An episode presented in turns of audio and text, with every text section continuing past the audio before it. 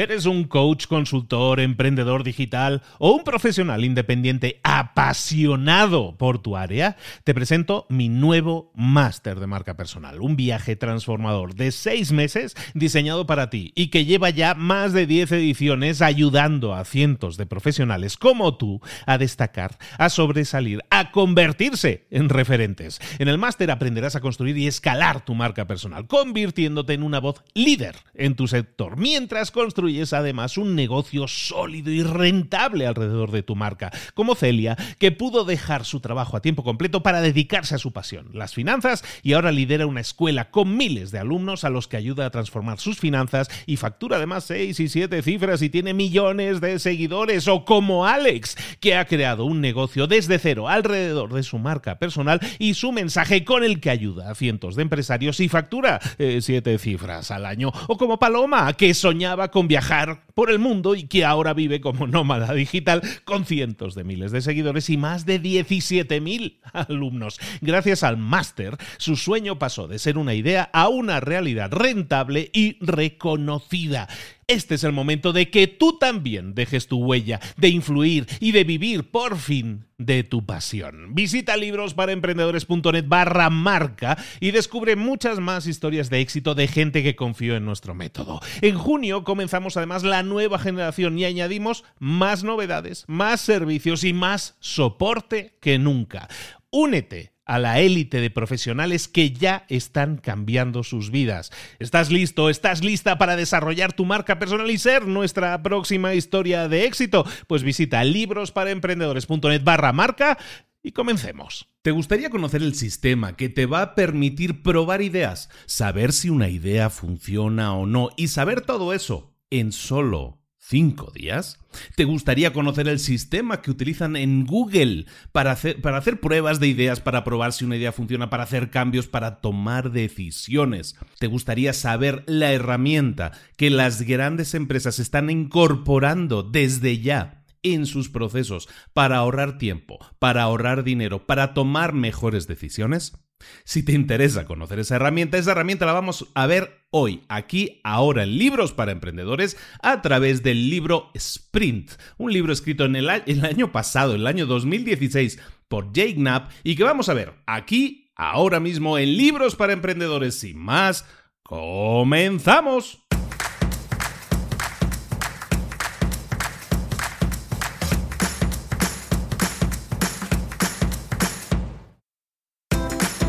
Bienvenidos al podcast Libros para Emprendedores.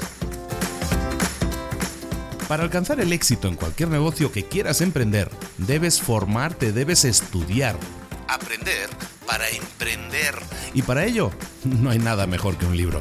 En el podcast Libros para Emprendedores te ayudamos de tres maneras. Primero, seleccionando los mejores libros del mercado para ayudarte a emprender, a mejorar en tu emprendimiento. Segundo, te ofrecemos gratis un resumen de los puntos más valiosos explicados en cada libro. Y tercero, te damos finalmente pasos a seguir para poner en práctica todas esas lecciones aprendidas y así poder acortar tu camino hacia el éxito ya sea marketing, ventas, liderazgo, emprendimientos, mentalización, eh, vamos a analizar lo mejor de lo mejor de los mejores libros del mercado y te lo vamos a dar todo bien masticadito y listo para ser aplicado. Soy Luis Ramos, empresario y emprendedor, y voy a acompañarte, si me lo permites, en este camino. Sin más, comenzamos. Muy buenas a todos, bienvenidos un día más a Libros para Emprendedores. Esta vez vamos a ver un libro, un libro muy interesante, un libro que a mí me está cambiando un poco bastante la vida. Eh, vamos a ver el libro que te comentaba, escrito en el año, publicado en el año 2016, en un libro que se llama Sprint y que pues, yo supongo, no, creo que no existe versión en español, supongo que es muy pronto todavía, pero eh, si la existe yo supongo que la van a mantener. Un sprint es como una, una como correr rápido, ¿no? Como que, como que acelerar en un momento determinado. Y es, de eso se trata, ¿no? De que aceleremos muchas veces nuestros procesos. ¿Por qué? Porque en las empresas, eh, y estoy hablando de empresas ya formadas, pero esto también aplica para cualquier startup, para cualquier emprendimiento que tú estés pensando en arrancar o que estés arrancando en estos momentos. ¿Para qué te sirve el proceso? Un sprint. Un sprint te sirve para, para poner a prueba cosas. Si tú tienes idea de hacer un cambio en tu página web, por ejemplo, tú puedes hacer un sprint y de esa manera saber qué tienes que hacer, cómo tienes que hacerlo, con quién consultarlo, ponerlo a prueba, en definitiva pasar de idea a prototipo, a prueba y tener respuestas prácticamente inmediatas en cinco días. Eso en una empresa de determinado tamaño, da igual el tamaño en realidad, pero en una empresa de determinado tamaño eso puede ser eh, muchísimo dinero ahorrado. Y en una empresa pequeña eso te puede ahorrar muchísimo tiempo y muchísimo dinero. ¿Por qué? Porque te va a permitir poner a prueba esa idea y descartarla o llevarla adelante según los resultados del sprint. ¿De acuerdo? Entonces este, este libro que se llama Sprint publicado en el año 2016, como comentaba, está escrito por un señor, bueno, por tres señores. El, principal escritor se llama Jake Knapp, un diseñador que hasta hace tres, eh, cuatro semanas prácticamente trabajaba en Google, ahora ya no está trabajando en Google, trabaja en otra empresa.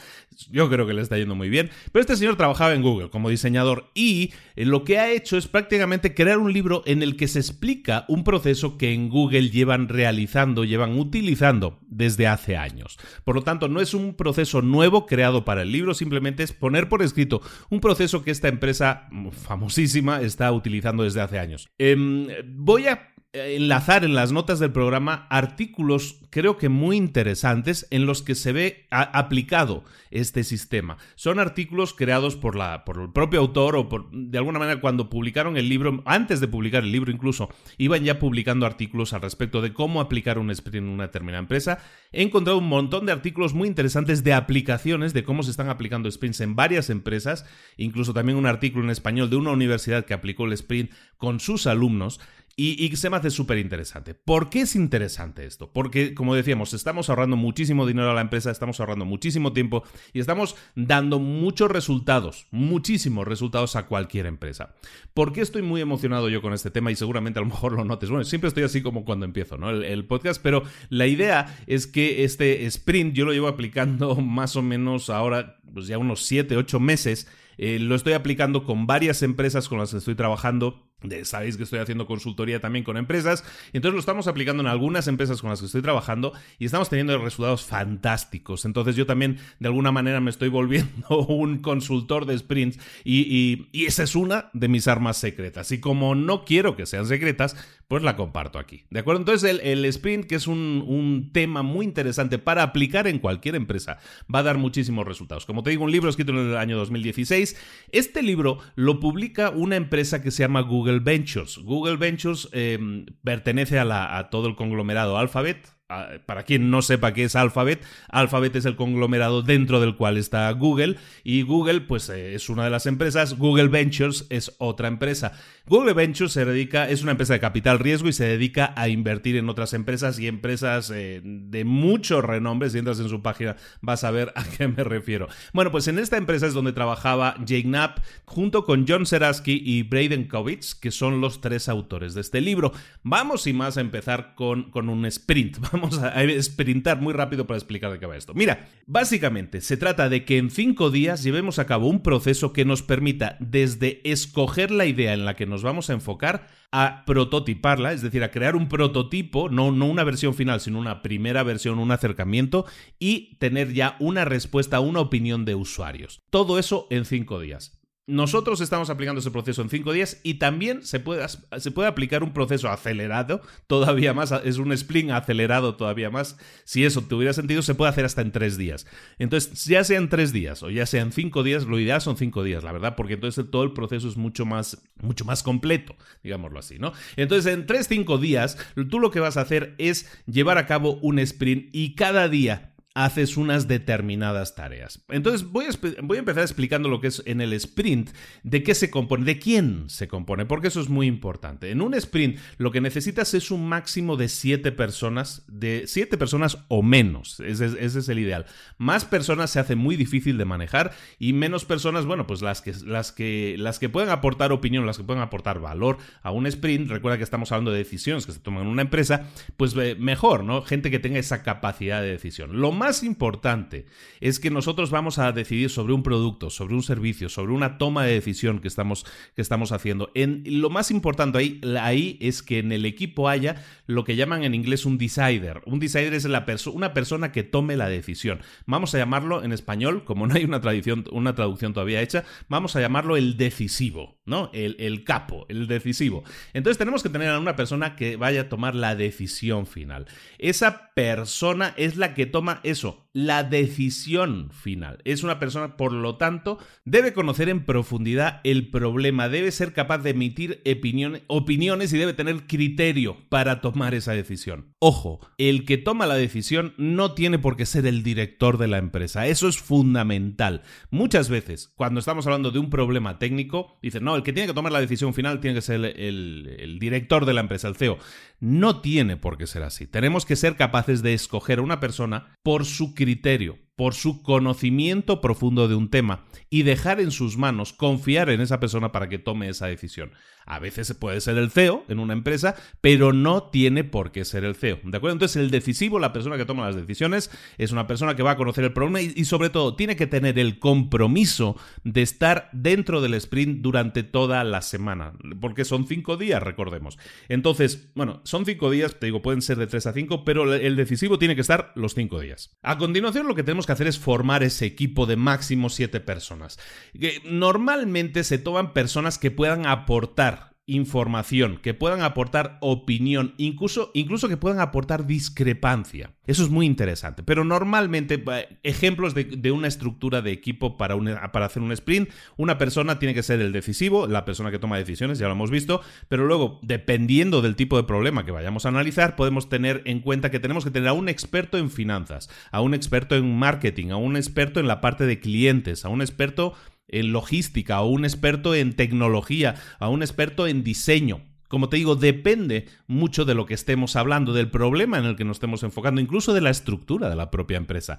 Pero también importante, lo mismo que comentaba antes para el decisivo. Eso no quiere decir que los que estén ahí tengan que ser los directores de cada área. Pueden ser las personas que tengan más conocimiento o capacidad de opinar o de aportar para una determinada idea, para una determinada discusión. Está muy bien que haya gerentes, que haya directores, que, que sean capaces de dirigir equipos, pero muchas veces esas personas no tienen el conocimiento profundo técnico que una persona dentro de su equipo sí tiene.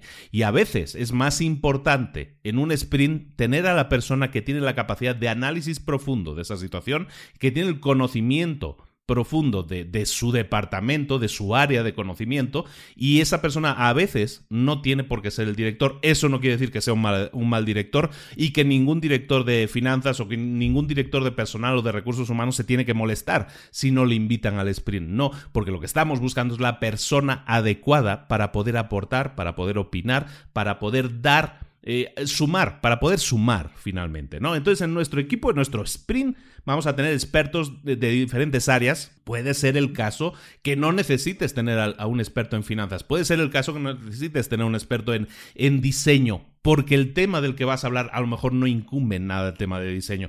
Bueno, tú lo vas a prever y vas a generar un equipo, vas a conglomerar un equipo que tenga lo mejor, lo necesario. Recuerdo lo mismo también, ¿eh? Lo que he comentado ahí por encima, que puedes tener a gente que discrepe. De hecho, es importante que haya alguien que sea que tenga opiniones discrepantes. ¿Por qué? Porque ve los problemas de manera diferente, tiene un enfoque diferente. La gente que acostumbra a ser, no llamémosle negativo, pero sí que acostumbra a discrepar, que acostumbra a ver problemas siempre en cada situación, muchas veces lo hace porque tiene un enfoque diferente. En un sprint, ese, esa aportación puede ser interesante. No tiene por qué ser decisiva. Hay ¿eh? mucha gente que dice, no, es que siempre traemos a este que siempre está diciéndole que no a todo. Eh, en un sprint eso no deja de ser una opinión más. Vamos a ver que todo eso puntúa, pero nunca va a ser decisivo. Entonces es importante que haya todo tipo de enfoques, todo tipo de opiniones. Entonces hablamos de la persona decisiva, ¿no? Del decisivo. Y luego pues los tendríamos los, llamemos los expertos, ¿no? El panel de expertos. Pero luego lo que necesitas, y es fundamental, y esa es la tarea que yo hago con las empresas, necesitas a un facilitador. ¿Quién es un facilitador? Pues es una persona que se va a encargar de la logística del sprint durante esos tres o cinco días. Durante esos cinco días, lo vamos a definir en cinco días, que así es como está en el libro. ¿eh?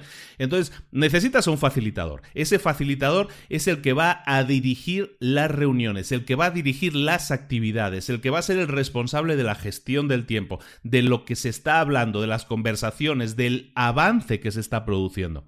Necesitas a alguien que tenga la confianza para liderar un una reunión, que sea capaz de hacer resúmenes de las discusiones que se hayan llevado a cabo para, de alguna manera, crear eh, esquemas con las ideas principales que hayan aparecido y decirle a la gente también cuándo es tiempo de detenerse en lo que están haciendo y continuar adelante con la siguiente tarea. Por lo tanto, necesita una persona que, sea, que se haga respetar en ese sentido. Yo tiendo a ser esa persona, entonces yo en, en algunas empresas estoy haciendo ese rol de facilitador. ¿De acuerdo?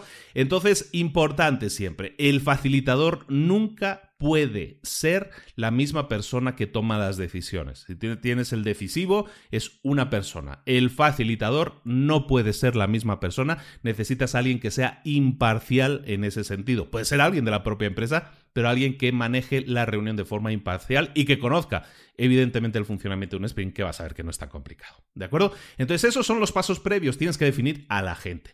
Luego, lo que vamos a hacer entonces es definir tareas para esos cinco días, ¿no? Y vamos a hacer diferentes cosas cada día. Entonces vamos a empezar con el primer día. Eh, importante, siempre ten a mano en, un sprint lo que necesitas son dos cosas, dos reglas, ¿no? Como los gremlins, no les des de comer después de medianoche. Bueno, pues para un sprint los participantes tienen que tener teléfonos, ordenadores portátiles, eh, iPads, todo eso lo tienen que tener desconectado. En un sprint se requiere conexión total con el problema, con lo que estamos tratando. Las sesiones no son de más de 6 horas por día. Es decir, no vas a estar allí 14 horas metido porque eso no hace que una reunión sea más productiva. De hecho, el limitarlo a 6 horas, que es algo, es algo bastante aceptable, es bastante divertido, de hecho, un sprint, hacerlo en 6 horas diarias eh, ayuda mucho a concentrarse y a buscar soluciones más rápidamente, no a divagar tanto. ¿De acuerdo? Entonces van a ser cinco días de seis horas y sobre todo ten muchas plumas, ten muchos bolígrafos, ten muchos lápices, ten todo eso preparado, ten muchas hojas en blanco para dibujar y ten también muchas, muchos post-its, muchas notitas y muchas cosas porque vamos a estar jugando con muchas cosas de pegar. ¿De acuerdo? Entonces va a ser como una especie de juego con sus reglas y las reglas son las siguientes. Tienes que tener todo eso, tienes que estar desconectado, sin ordenadores. Evidentemente, si, si necesitas un ordenador para alguna de las tareas o para llevar las notas, lo que sea, Evidentemente lo puedes tener, pero no para estar, mira, voy a estar viendo Facebook mientras el otro habla o voy a estar, mientras aquel dibuja, yo voy a estar haciendo tal o cual cosa, voy a aprovechar y veo mi correo. No, la gente necesita que esté concentrada en su totalidad durante esas seis horas, durante esos cinco días. ¿De acuerdo? Bueno, eso son las herramientas, eso todos son los, los cuestionamientos previos para un sprint. Ahora sí, llegamos al sprint y el sprint comienza, evidentemente, el lunes. Empezamos el primer día, el lunes. ¿Qué vamos a hacer el lunes? ¿Cuál es el objetivo del lunes? El objetivo del lunes es definir el problema al que nos vamos a dedicar el resto de la semana. Así de fácil. ¿Cuál es la meta que queremos alcanzar? Puede ser una meta a corto, medio o largo plazo. Lo que nosotros tenemos que buscar en este punto es definir qué es lo que qué, proyecto vamos a hacer, qué modificación estamos buscando hacer, cuál es el objetivo final de esta semana. Ese objetivo final lo tenemos que definir entre todos, vamos a ver cómo hacerlo, pero el objetivo final va a quedar escrito en ese pizarrón grande que vamos a tener seguro para trabajar y va a quedar escrito arriba de todo, porque ese es el objetivo. Todo lo que estamos haciendo gira alrededor de ese objetivo final. Y lo definimos al inicio y siempre, y tiene mucho sentido, siempre hablamos de que tenemos que tener clara nuestra meta antes de iniciar el camino. En este caso vamos a definir nuestra meta y de esa manera podremos trabajar todo el resto de la semana en definir y en no perdernos y en recordar cuál es nuestro objetivo. Para ello empezaremos haciéndonos una serie de preguntas. ¿Qué tipo de preguntas nos vamos a hacer? Muchas veces cuando llegamos a un sprint ya tenemos claro más o menos el tema objetivo al que vamos a, al que vamos a apuntar. Lo que, si ya lo tenemos claro, tenemos una serie de ideas o vamos definiendo esa serie de ideas, lo que tenemos que hacer es empezar con una serie de preguntas. Preguntas del tipo, eh, ¿qué respuesta queremos obtener de este sprint? Em, para que se cumpla ese objetivo que estamos buscando, ¿qué cosas deberían cumplirse? Imagínate, otra pregunta, que trabajemos, eh, que estemos en el futuro y que nuestro proyecto, esa meta para la que estamos trabajando, no se haya cumplido, no hayamos podido conseguirlo. ¿Qué pasó? ¿Qué sucedió que impidió que esa meta se cumpliera. Eso te obliga a pensar en el final y un poco a mirar hacia atrás y ver cuáles son los posibles eh, lugares en los que podamos tener errores, en los que vaya a haber cosas que nos impidan llegar a esa meta. Entonces empezaremos con esas preguntas de sprint. Luego lo que vamos a dibujar es un mapa. Un mapa del tesoro, si quieres llamarlo así. Un mapa en el que está el destino, ¿no? Y vamos a dibujar ese destino, ese destino al que queremos llegar, ese objetivo que queremos alcanzar. En la parte izquierda vamos a listar los actores, lo que se llaman los actores. ¿Quiénes son los actores en esta historia? Son todas las personas o entes que intervengan. Normalmente en cualquier empresa son los clientes, ¿no? ¿Quiénes son los que intervienen en ese proceso que nosotros estamos creando? ¿Quién interviene? Pero puede ser un cliente, pero también puede ser un proveedor, puede ser mucha gente, ¿no? La que intervenga, pero tenemos que definir ahí quiénes son los actores, ¿no? Y lo que vamos a hacer es poner a la derecha la meta. Y luego lo que vamos a hacer es ir poniendo qué qué gente del equipo debe estar involucrada en determinadas acciones. Vamos a intentar empezar a pensar en algunas acciones y vamos a empezar a dibujar con flechitas qué cosa depende de quién y vamos a dibujar un poco ese flujo hasta llegar. Y eh, eso es puramente conceptual, ¿eh? solo son ideas que, que las que nosotros podemos creer que son los pasos que nos van a llevar a esa meta. ¿De acuerdo? Eso es algo fundamental. Lo que estamos haciendo es, de alguna manera, pues tener un plano muy rudimentario de los pasos a seguir hasta alcanzar esa meta. Lo hemos hecho a través de la definición de nuestra meta, lo hemos hecho a través de una serie de preguntas y lo hemos hecho a través del mapa. De alguna manera, en nuestro pizarrón, en nuestra gran pantalla, en, nuestro gran, en nuestra gran hoja de papel en blanco, ya empezamos a visualizar cuál es el camino que va a haber que seguir. Ahora, puede que ese no sea el final, puede que todo esto está sujeto a opiniones de otras personas. Todo esto está sujeto a ponerlo en práctica delante de nuestros clientes. Evidentemente, todo eso lo vamos a hacer esta semana. Pero eso es algo que vamos a hacer el lunes por la mañana. apenas vamos, apenas estamos iniciando. El lunes por la mañana vamos a hacer ese trabajo. ¿Qué vamos a hacer el resto del día?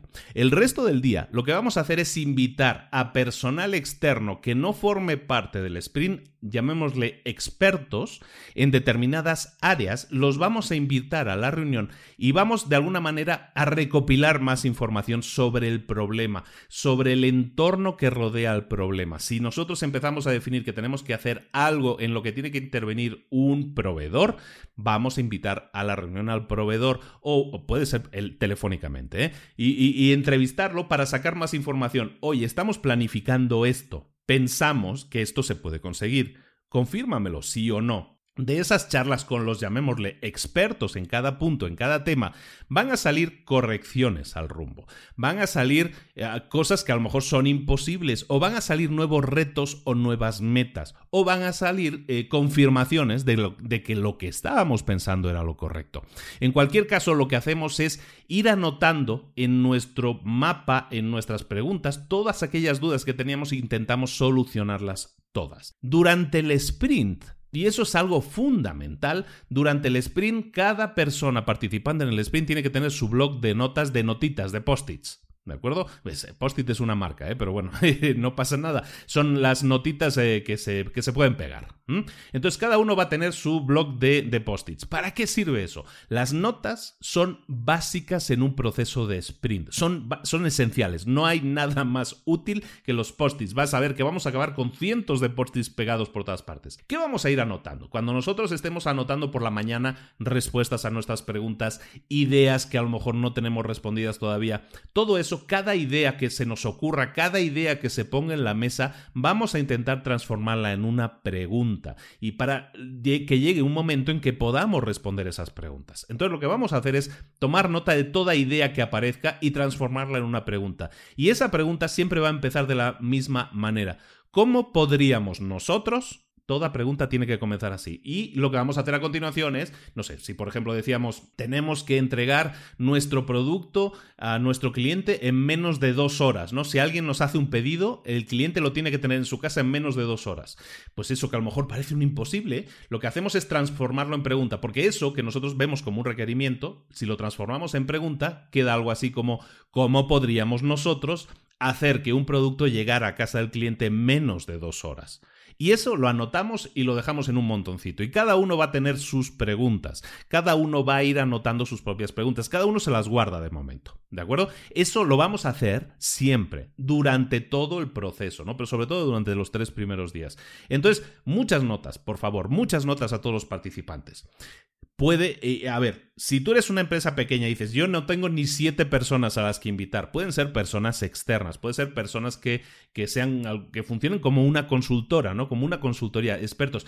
Hay hay gente que hace los sprints y lo hace una única persona. ¿Esto es un proceso? ¿Lo puedes aplicar tú solo? Sí, evidentemente va a ser el enfoque que vas a tener es único, no vas a tener la opinión de otras personas.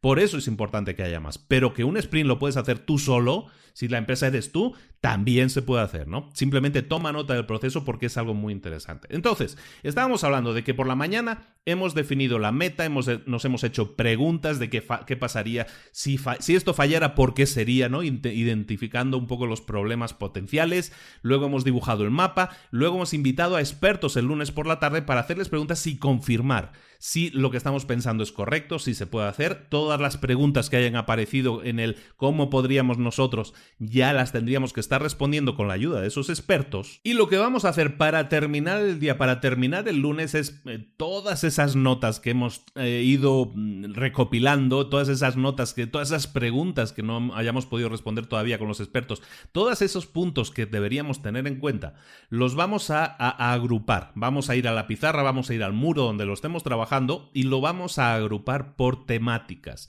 Pueden ser temáticas que tengan que ver, yo qué sé, con entrega, ¿no? Con delivery, pueden ser... Eh, temas que tengo preguntas o dudas que tengan que ver con marketing. Lo que vamos a hacer es englobar todo un grupo de preguntas juntas, otro grupo de preguntas juntas agrupadas por su temática. ¿De acuerdo? Y lo que vamos a hacer a continuación es todos, absolutamente todos los participantes del sprint van a votar. Esto es como un juego y esto es como una democracia. Y lo que vamos a hacer es votar. Entonces vamos a tener que tener una especie de pegatinas, stickers, como le quieras llamar, con puntitos. Eso es muy, lo ideal es que sean pequeños para que se pueda, pueda haber muchos. Y entonces lo que vamos a hacer es, si tenemos una nota con un tema y yo leo, por ejemplo, a mí me toca votar ahora. Entonces yo leo que ese tema es de vital importancia. Para mí yo creo que es algo muy importante. Le pongo un puntito y lo voto como algo importante para mí. Y a lo mejor hay otras siete preguntas que las veo y digo, no, pues no son tan importantes. Lo esencial es que esta pregunta esté respondida, ¿no? Eh, eh, de alguna manera votamos por la importancia eh, o priorizamos qué preguntas son más importantes que tenerlas respondidas para tomar una mejor decisión. Y lo que vamos a hacer finalmente, acabando el día, es decidir el objetivo final.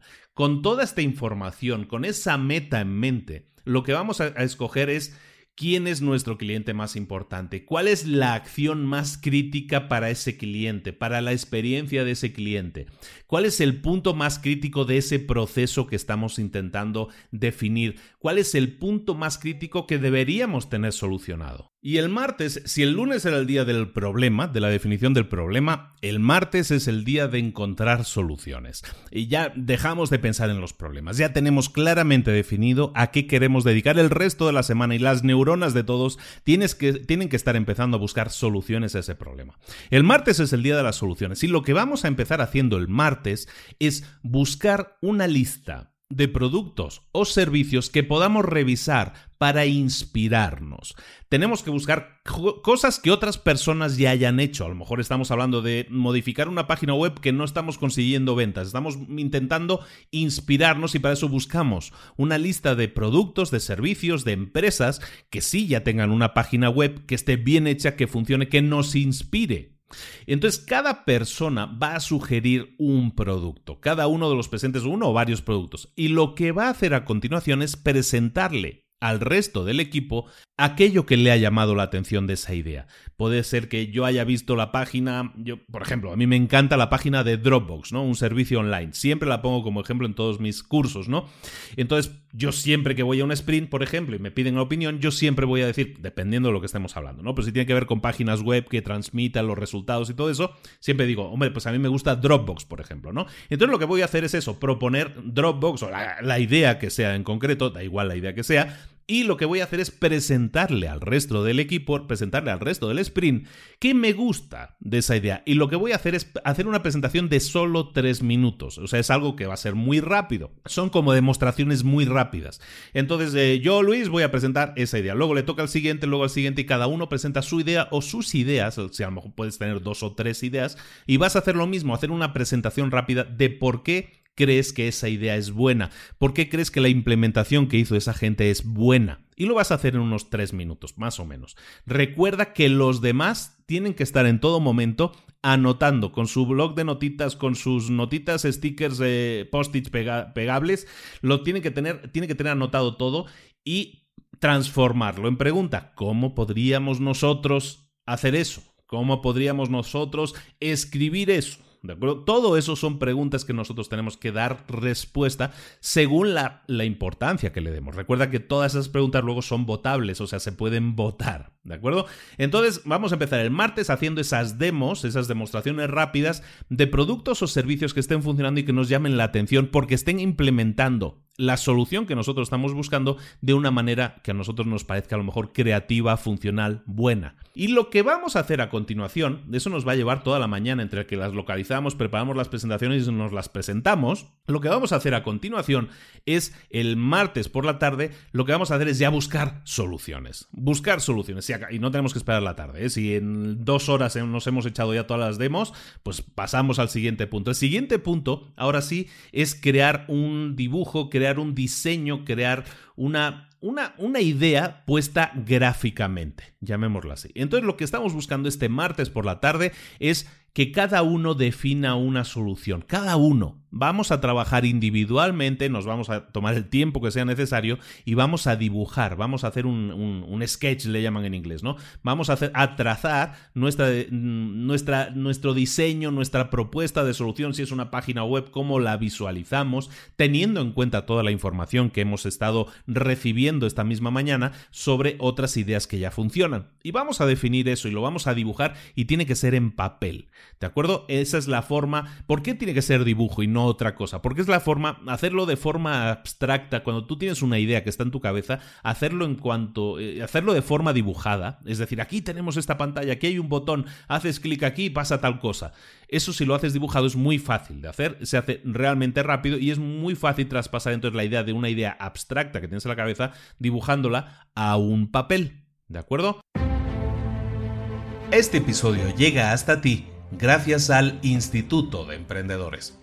Uno de los problemas más críticos que yo tuve durante todo el tiempo que trabajé en el corporativo de un banco internacional fue que quería ser emprendedor. Yo siempre he querido ser emprendedor y quería iniciar mi propio negocio, pero no sabía realmente qué es lo que había que hacer, qué pasos tomar, no sabía decidir siquiera qué idea tenía que tener para poder arrancar el negocio.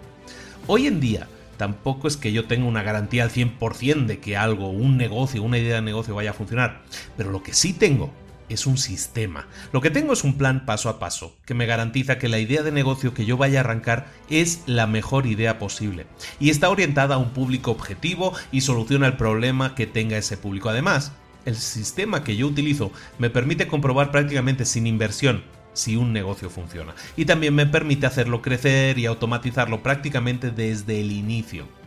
¿Cuál es esa forma de conseguir arrancar negocios que te proporciona tranquilidad, ingresos, tiempo libre y libertad de movimientos? Yo lo llamo el plan Midas. El plan Midas es un sistema de 5 fases y 10 pasos que te lleva de la mano desde no tener idea de negocio hasta tener un negocio funcionando exitosamente y de forma automática. Llámalo si quieres eh, incubadora y aceleradora a la vez. El plan Midas, como te digo, es un sistema paso a paso, repetible, probado con éxito, y con herramientas súper fáciles de utilizar con vídeos, plantillas, documentación. El Plan Midas es el corazón de mi Instituto de Emprendedores. El eh, Instituto de Emprendedores es la plataforma educativa para emprendedores que no quieren darse el lujo de esperar y que quieren resultados ya. Al inscribirte al Instituto de Emprendedores tienes acceso completo a todo el plan Midas. Tienes además acceso a cursos complementarios, a un coaching grupal conmigo en directo todas las semanas, para que si tienes alguna duda o consulta que te esté bloqueando, tengas respuesta directa para saber cómo eliminarla y cómo continuar a toda velocidad hasta llegar a tu meta.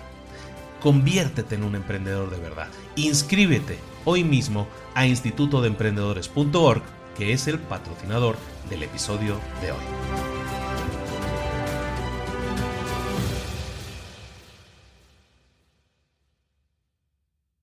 ¿Cómo se hace este proceso más a detalle? Este proceso tiene cuatro partes o cuatro puntos, mejor dicho, que tienes que tener en cuenta. Acuérdate que nosotros tenemos todas esas notas. Hemos, hemos, eh, hemos ido acumulando notas desde el día anterior, ¿no? En que estábamos definiendo el problema. En la mañana hemos visto eh, demos de otros productos y hemos hecho notas y hemos hecho preguntas. Todo todas esas preguntas, todo eso lo vamos ya mm, poniendo, lo vamos pegando en los grupos de preguntas que hemos dicho, ¿no? Tenemos un grupo de marketing, un grupo de financiero, un grupo de lo que sea, de, notitas, de preguntas, ¿no? De cómo podríamos hacer tal cosa. Todo eso ya lo tenemos ahí pegado. Entonces lo que vamos a hacer es visualizar todo eso, verlo, votarlo, leerlo, tenerlo en cuenta, tener en la cabeza todo eso, porque esas preguntas pueden ser más o menos importantes, en muchos casos muy importantes para la consecución de lo que estamos buscando. Entonces leemos, e, esa es la primera parte del proceso de crear una solución. Vemos todas las preguntas para tenerlas todas en cuenta. Luego, lo que vamos a hacer es anotar ideas. ¿Qué ideas se nos vienen a la cabeza? Pueden ser diagramas de flujo, pueden ser eh, figuritas en que un señor sale, entra en la tienda, abre la puerta y pasa esto, ¿no? Pueden ser muchas cosas. En definitiva, son procesos que tú estás plasmando por escrito todo aquello que te sirva para darle forma a la idea que tú estás queriendo expresar es válido. No tiene que ser el dibujo de una página web, no tiene que ser un señor caminando, puede ser lo que tú quieras, siempre que eso eh, ayude a transmitir esa idea. Luego, luego hacemos lo que le o se propone hacer lo que llama un Crazy Eight. Un Crazy Eight es, los ocho locos, ¿no? Ocho ideas locas. Lo que se trata eso es de hacer o de crear ocho variaciones de la idea que nosotros tenemos. ¿Ves? Hemos estado trabajando en esa idea, ¿no? Hemos creado esa idea. Lo que vamos a hacer es, es crear en ocho minutos ocho variaciones de esa idea. Pueden ser variaciones muy pequeñas, a lo mejor que tienen que ver con textos, pueden ser variaciones en cuanto a la presentación, pueden ser variaciones en a lo que sea. Pero vamos a intentar crear hasta ocho variaciones diferentes en ocho minutos. ¿Por qué es importante? Porque nos está forzando a crear soluciones muy rápidamente, a mejorarlas, a tomar otros enfoques en cuenta. Una vez tenemos todo eso hecho, cada uno tiene un montón de papeles, tiene un montón de ideas anotadas y lo que vamos a hacer es escoger Ahora tenemos ocho variaciones sobre una idea original, es decir, cada persona va a tener como unas nueve variaciones posibles. Lo que va a hacer cada persona, y sigue siendo un trabajo personal, lo que va a hacer cada persona es escoger su mejor idea. Y esa mejor idea, puede haber unas variaciones que le hayan llamado la atención, Puede que hayan salido nuevas ideas que le hayan permitido decir, ah, mira, esto no lo habíamos tenido en cuenta. Y todo eso va a servir para crear una idea final. Lo que, lo que, necesitamos finalmente es que cada persona, cada participante, y son 6, 7 ideas posibles, cada participante ponga, ahora sí, con el máximo detalle, con la máxima explicación, toda su hipótesis, todo aquello en lo que quiere eh, creer como opción válida, como solución válida.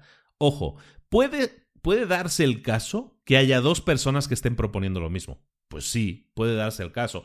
¿Puede darse el caso que las siete personas estén proponiendo soluciones muy parecidas? Pues sí, puede darse el caso y vamos a ver cómo manejarlo eso. Ahora simplemente cada persona individualmente, desde su propio entendimiento, va a, dar a luz a una idea teniendo en cuenta todas las preguntas, teniendo en cuenta todos los comentarios, teniendo en cuenta todo lo que ha aparecido en el sprint hasta entonces. ¿De acuerdo? Entonces cada uno va a escribir su idea, va a diseñar su idea y le va a dar una explicación. Cada idea es anónima, de momento es anónima. Vamos a ver que llega un momento que deja de serlo, pero cada idea es anónima y lo que vamos a hacer ahora sí es acabar el día martes cada, con esas 6, 7 ideas y lo que vamos a hacer es colgarlas o dejarlas en este caso en un montón y el facilitador lo que va a hacer es colgarlas como una exposición artística, ¿no? que, en el que vamos a tener como un museo de ideas posibles para la solución de nuestro problema que sigue estando escrito arriba de todo. Y con eso llegamos al miércoles. Eh, teníamos el día 1 que era el lunes en el que estábamos definiendo el problema. El día martes estamos definiendo la solución. El día miércoles vamos a tomar la decisión. Es el día de la decisión. Y lo que vamos a empezar el día es con un museo. Como decíamos, ¿no? Tenemos nuestro museo y lo que vamos a hacer es seguir un proceso de cinco pasos. Lo que vamos a hacer por la mañana del miércoles es lo siguiente. Definimos nuestro museo. Tenemos nuestro museo de arte en el que hay seis, siete obras de arte que son las soluciones que cada uno ha estado proponiendo. Lo que vamos a hacer ahora es cada uno va a analizar en silencio, como estuviéramos en un museo, ¿eh? cada uno va a analizar en silencio, va a leerlas, va a analizarlas y va a pensar cuál le gusta más o menos, más o menos, y lo que va a hacer es con esos stickers, con esas pegatinas que son puntitos, va a señalar de cada idea las cosas que le parecen más destacables, las cosas que le parecen más importantes. Si fuera el diseño de una página web y a lo mejor uno puso aquí va a ir un vídeo que va a explicar tal o cual cosa, si yo creo que esa es una muy buena idea, lo que voy a hacer es ponerle un puntito al tema del vídeo. Si yo creo que lo más interesante en mi página es que haya unos testimonios de las personas o empresas con las que hemos trabajado, pues le voy a poner un puntito a esa idea, ¿no? Si yo pienso que lo que deberíamos hacer es que cuando un cliente entre en nuestra tienda tenemos que recibirle hablándole de tú y diciéndole tal o cual cosa, tal o cual frase, si yo creo que eso es algo destacable, le voy a poner un puntito. Es como mi voto, es como mi aprobación. Y puedo tener muchos puntitos, puedo ponerle muchos puntitos a cada idea, porque recuerda que estamos analizando las ideas de los demás. Entonces cada uno va a estar votando en silencio en ese museo de arte y va a estar poniéndole puntitos a, a toda aquella cosa que le llame más la atención. El resultado final es que vas a tener 6-7 ideas llenas de puntos pero vas a ver lo que llamas lo que se llama un mapa de calor. ¿Qué es un mapa de calor? Un mapa de calor es eh, que hay más puntos donde hay ideas que son que llaman más la atención. ¿A dónde se han ido más los ojos? Pues a lo mejor se han ido a la idea del vídeo o a la idea de en una tienda recibir al cliente de tal o cual forma. Entonces, estás detectando áreas de importancia, áreas que a ti te llaman más la atención, que consideras importantes, sobre todo teniendo en cuenta una cosa, que ya tienes un bagaje de tres días en el que has estado analizando el problema, viendo posibles soluciones, y lo que estás viendo ahora es plasmadas esas soluciones y dices, ah, mira, esta idea capta perfectamente la solución a tal o cual problema. Estás votando simplemente. Estamos creando ese mapa de calor con los puntos que consideramos más llamativos, más importantes. A continuación, lo que se va a hacer es el, proceso de crítica rápida. Una crítica rápida es que todos vamos a estar de pie alrededor de esas soluciones, vamos a poner tres minutos de tiempo y el facilitador lo que va a hacer es narrar lo que sucede en esa solución. Miren, aquí el cliente está entrando en la tienda, Aquí es cuando viene la persona que le recibe, se va a quedar a su lado, le va a mirar, le va a decir tal cosa, le va a decir esta frase en concreto, ¿no? Y el facilitador lo que hace es, de alguna manera, describir el proceso como si estuviera contando una historia. Todos los demás están escuchando, ¿no? Y donde se va a detener más el facilitador es en aquellos puntos que hayan sido más votados. En esta página web el cliente va a entrar y lo primero que va a ver es este vídeo porque es muy llamativo y porque explica tal, tal y cual cosa. El facilitador lo que está haciendo es describiendo a detalle ese problema, describiendo esa solución, describiendo el flujo de actuación que el cliente hace o el prospecto en este caso haría cuando entra en una página web. ¿De acuerdo?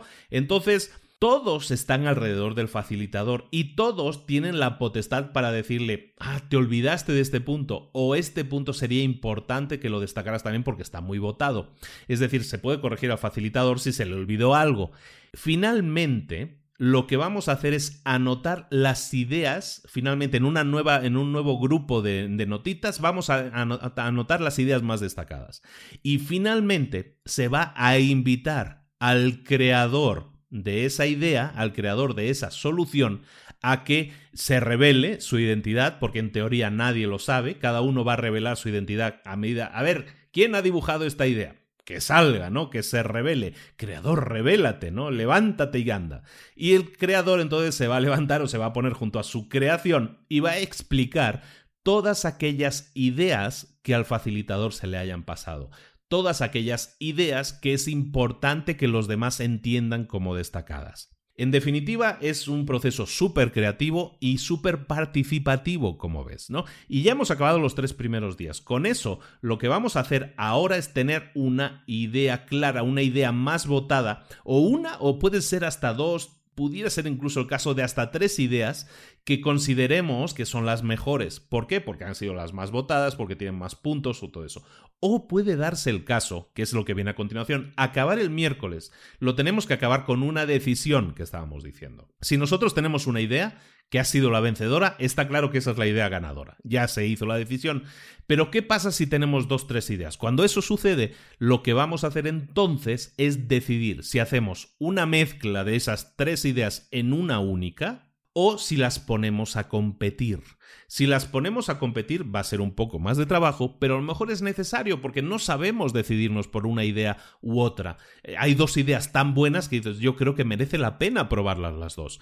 Cuando eso sucede, simplemente tenemos que tenerlo claro, tenemos que tenerlo definido y tenemos que tener en cuenta una cosa a un cliente final, que es parte del proceso, al cliente final o al prospecto final al que se le va a pedir opinión, no le puedes presentar dos ideas como, ¿a ti cuál te gusta más que hiciéramos, la A o la B?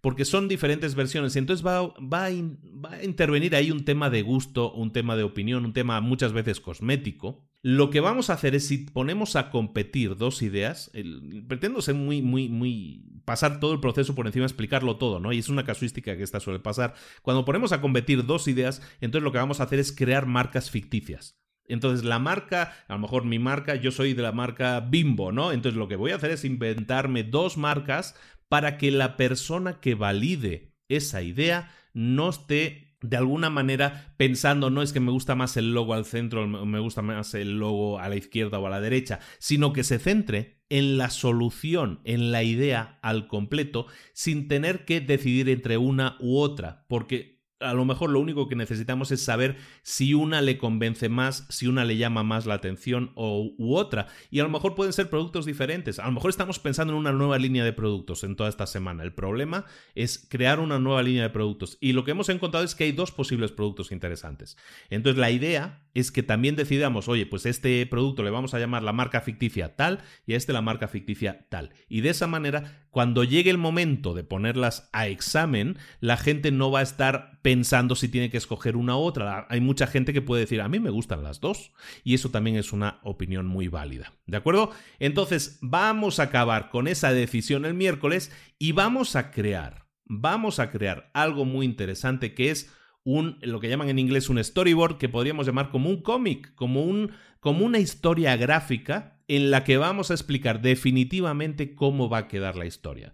Recordemos que esa idea, esa solución, puede ser ahora una combinación de dos o tres, o puede ser que tengamos dos, entonces vamos a crear dos historias separadas. Lo que vamos a hacer es crear un documento gráfico en el que se explica en el primer cuadrito cómo encuentra el cliente nuestra empresa. Pues la encuentra... Mm, por un anuncio en Facebook o porque el buscador de Google o en una revista en un anuncio. Bueno, ¿Cuál es el segundo cuadrito que vas a poner? ¿Qué hace el cliente cuando lee ese, anuncio? Eh, entra en una página, hace una llamada por teléfono, lo que sea. Y cada cuadrito va a ser como una historia, ¿no? Es como una historia, como un cómic que vamos leyendo y en el que se va describiendo el proceso, pero el proceso final. Recuerda que puede ser la mezcla de varias ideas o pueden ser dos cómics diferentes con dos ideas diferentes. ¿De acuerdo? Esa es la forma en que terminamos el miércoles habiendo tomado la decisión sobre qué idea o qué dos ideas vamos a estar poniendo a, consideración de la gente. Y ahora sí,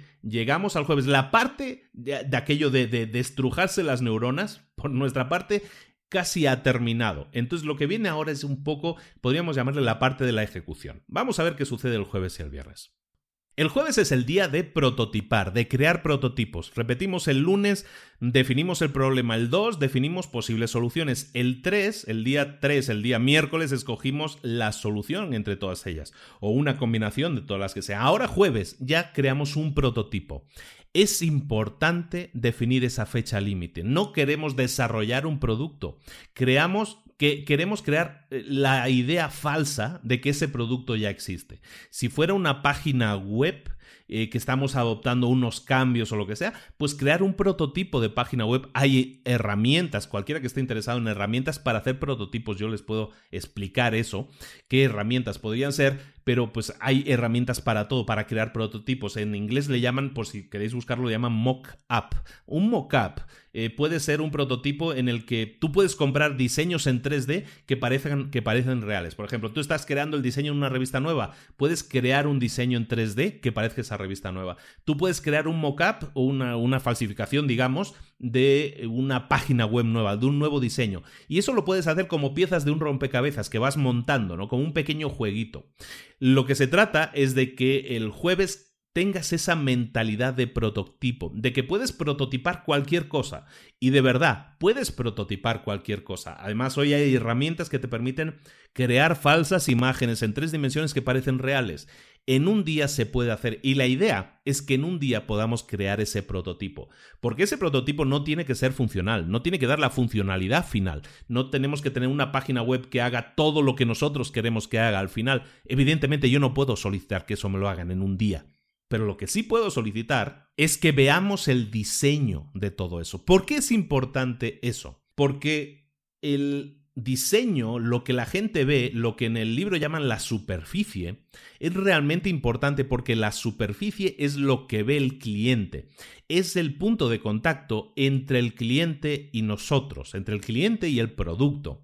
Entonces la superficie es importante. Entonces si nosotros podemos crear una una, una, sensación de realidad, la persona puede emitir opiniones. Si tú le dices, ¿te gustaría un coche que tuviera esta forma? que tuviera estas características, puede ser que el coche no exista, que tú lo hayas creado como un modelo en tres dimensiones.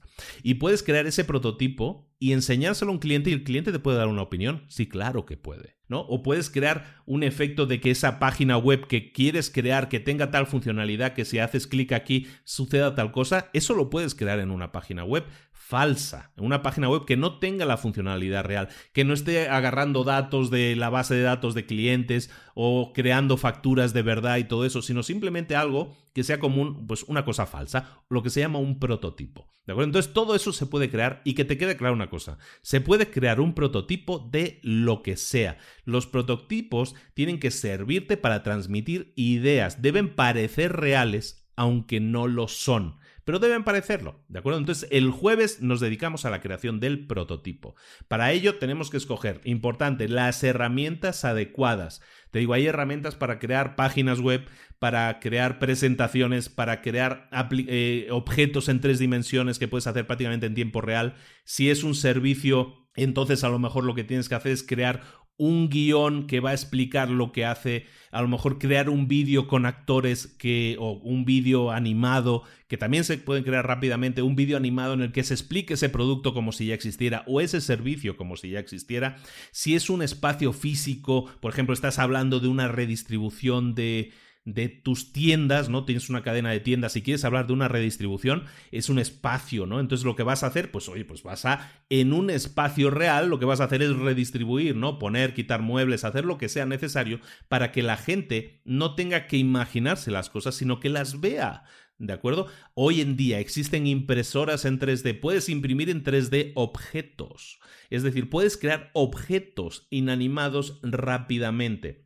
Son, eh, son inversiones que, eh, para las que tú no tienes que tener. Puedes contratar a alguien, digamos, externamente. A donde quiero ir es que no son tan caras como si tuvieras que crear el, el objeto de verdad. Si tuvieras que crear un objeto de verdad, dirías, no, pues tengo que contratar ingenieros, patentes, lo que sea, mil cosas. De esta manera no, simplemente creas esa versión falsa que parece real para que la gente pueda emitir una opinión. ¿De acuerdo? Si es necesario que tengas que dividir el equipo entre ingenieros por un lado, digamos los implementadores, y por otro lado diseñadores, los que se encargan de la capa visual, hazlo, ¿de acuerdo? Y lo único que vas a tener es que dirigir esos equipos. Recuerda que esto es en un día, ¿eh?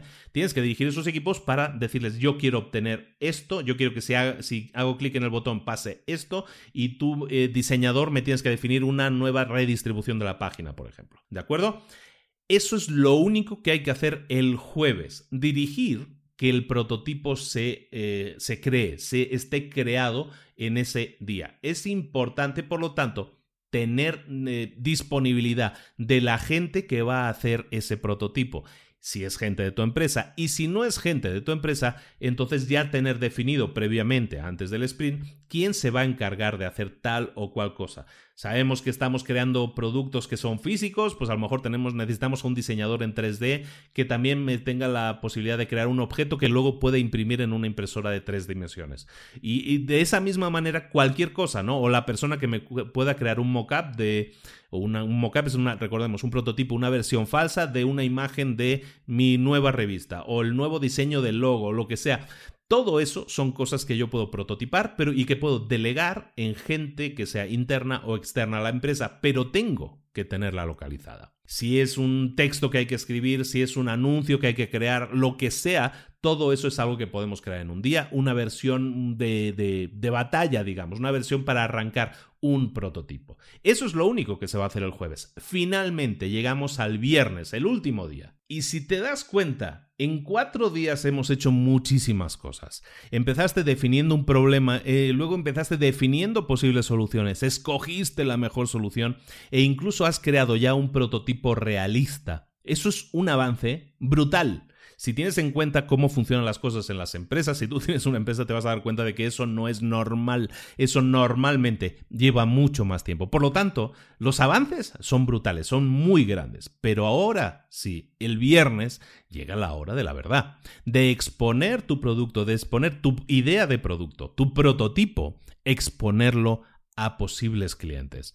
Tienes que tener identificados a posibles prospectos, personas que serían susceptibles de consumir ese producto. Si tú diseñas aplicaciones, por ejemplo, para teléfono, pues puede ser que tú hayas creado ese mockup, ese prototipo, que realmente no es funcional, pero parece que lo sea, y lo puedes, enseñar a una persona en pantalla, en una pantalla o incluso cargarlo en su teléfono. Lo que buscamos ahora es entrevistas se demuestra, parece ser, o según los datos Google nos dice, que el número mágico es 5. Por lo menos debemos tener 5 entrevistas. Esas 5 entrevistas son entrevistas uno a uno, no son entrevistas en grupo. No entran 5 personas de golpe, ahí le enseñamos el producto. No, entra cada persona individualmente, esto lo hacemos el viernes. El objetivo es enseñarle nuestro producto antes de que esté construido, enseñarle ese prototipo para ver si la persona se enamora de esa nueva versión del producto o de ese producto nuevo. Es básico, es importante, yo siempre estoy repitiendo, tenemos que hablar con los clientes, tenemos que hacerlo, tenemos que exponer nuestras ideas, validarlas con nuestros clientes para que nos digan si estamos bien o si tenemos que hacer cambios de rumbo o incluso descartar un proyecto eh, completamente. Lo que vas a hacer en esa entrevista con los clientes es empezarles, darles una bienvenida, preguntarles una serie de cosas generales sobre, sobre ellos, sobre sus hábitos como clientes, si es un cliente de aplicaciones, si es una, un cliente que compra vino, si tú lo que estás haciendo es una versión nueva de la tienda, una distribución nueva de la tienda, pues como él le gustaría o esa persona, a ella también le gustaría entrar o que, se suele buscar, el tiempo que tiene. Es decir, preguntas generales que te sirven para conocer más sus hábitos, su forma de, de moverse, siempre relacionado con tu producto. Lo que hacemos finalmente entonces es presentarle el prototipo. Si es una redistribución de nuestra tienda, le hacemos entrar en la nueva tienda cómo la hemos redistribuido. Si es una aplicación de un teléfono, lo mismo. Si es una nueva versión de la página web o una nueva línea de productos o un producto nuevo en tres dimensiones que acabamos de imprimir y le decimos, mira, estamos creando este nuevo producto y queremos que nos des tu impresión. Es así, va a ser en este tamaño, es así, tiene esta forma y todo eso. Y cuando le des este botón va a hacer tal o cual cosa, por ejemplo. ¿no? Eso es el resulta, eso es lo que nosotros ponemos en la entrevista en manos del cliente. El cliente va a necesitar detalles, se los damos. Le explicamos realmente cómo funciona nuestra solución, pero esa persona ya la está tocando.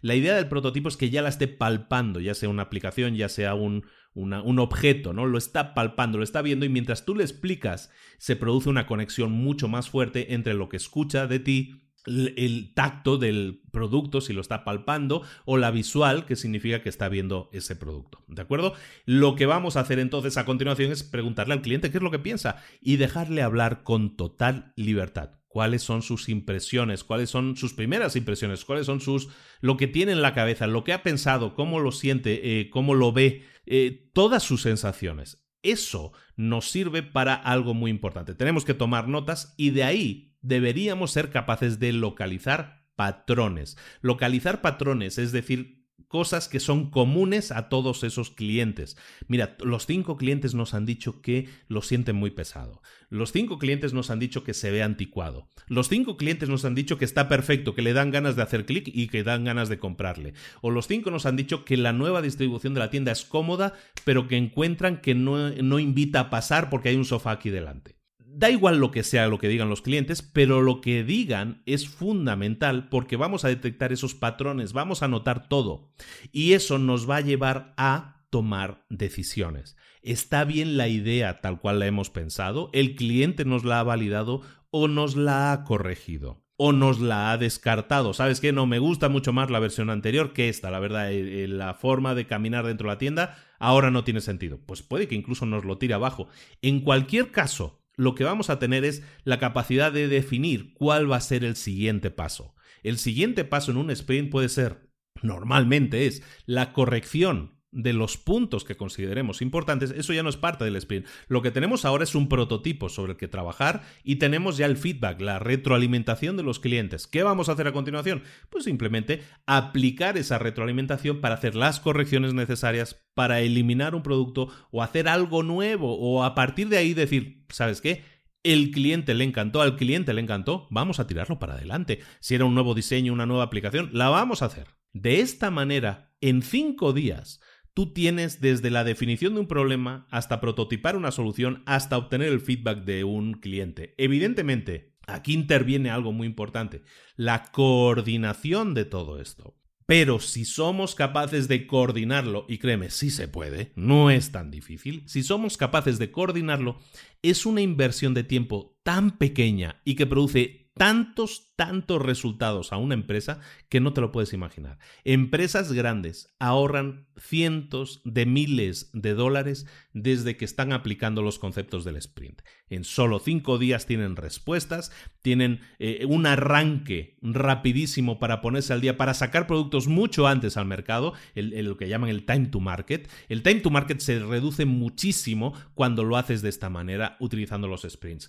Esta es la técnica que utiliza Google con su, con su análisis de problemas, no solo de productos, sino de problemas. Recordemos que esto puede ser el análisis de un problema y la búsqueda de una solución que no tiene por qué ser crear un producto nuevo, no tiene por qué ser crear una app nueva para el teléfono, no tiene por qué ser crear una nueva versión de la página web, puede ser cualquier otra cosa, puede ser validar ideas de negocio. En lo que hemos visto los tres primeros días sobre todo, nos sirve para validar y para escoger ideas de negocio basada en opiniones de la gente, basada en los problemas que detectamos, basadas en las soluciones o respuestas que nosotros tenemos en la mano y, y vamos votando los puntos que consideramos mejores. Y de ahí es de donde sale el prototipo y de ese prototipo es de donde salen las opiniones de los clientes.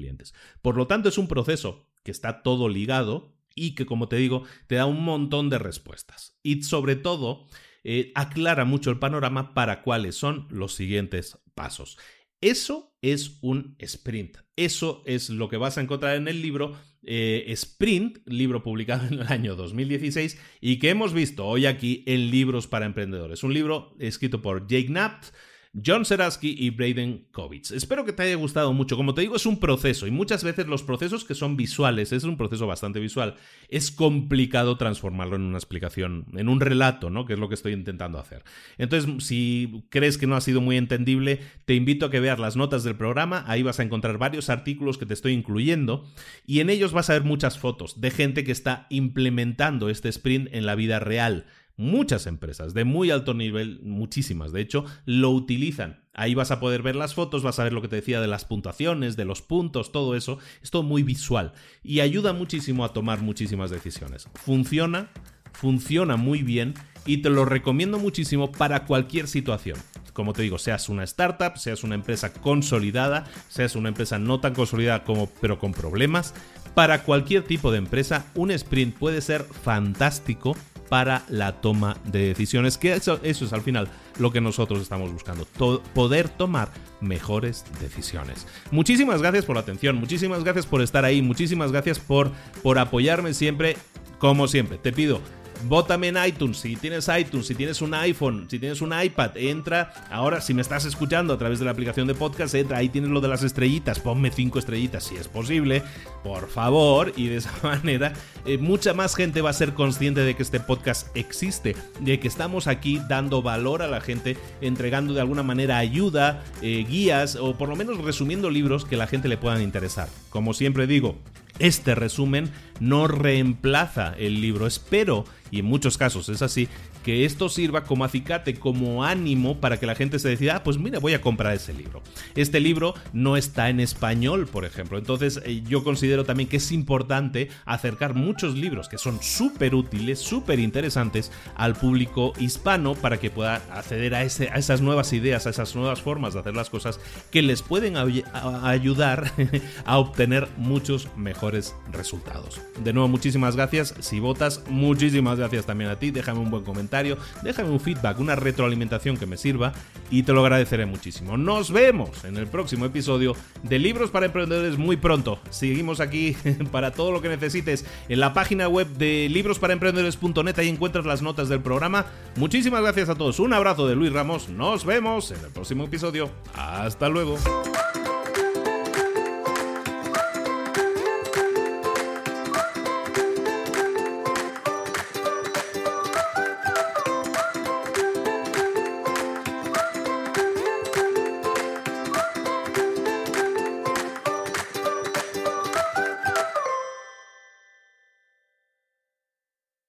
¿Eres un coach, consultor, emprendedor digital o un profesional independiente apasionado por tu área? Te presento mi nuevo máster de marca personal, un viaje transformador de seis meses diseñado para ti y que lleva ya más de 10 ediciones ayudando a cientos de profesionales como tú a destacar, a sobresalir, a convertirse en referentes. En el máster aprenderás a construir y escalar tu marca personal, convirtiéndote en una voz líder en tu sector, mientras construyes es además un negocio sólido y rentable alrededor de tu marca, como Celia, que pudo dejar su trabajo a tiempo completo para dedicarse a su pasión, las finanzas, y ahora lidera una escuela con miles de alumnos a los que ayuda a transformar sus finanzas y factura además seis y siete cifras y tiene millones de seguidores, o como Alex, que ha creado un negocio desde cero alrededor de su marca personal y su mensaje con el que ayuda a cientos de empresarios y factura eh, siete cifras al año, o como Paloma, que soñaba con viajar viajar por el mundo y que ahora vive como nómada digital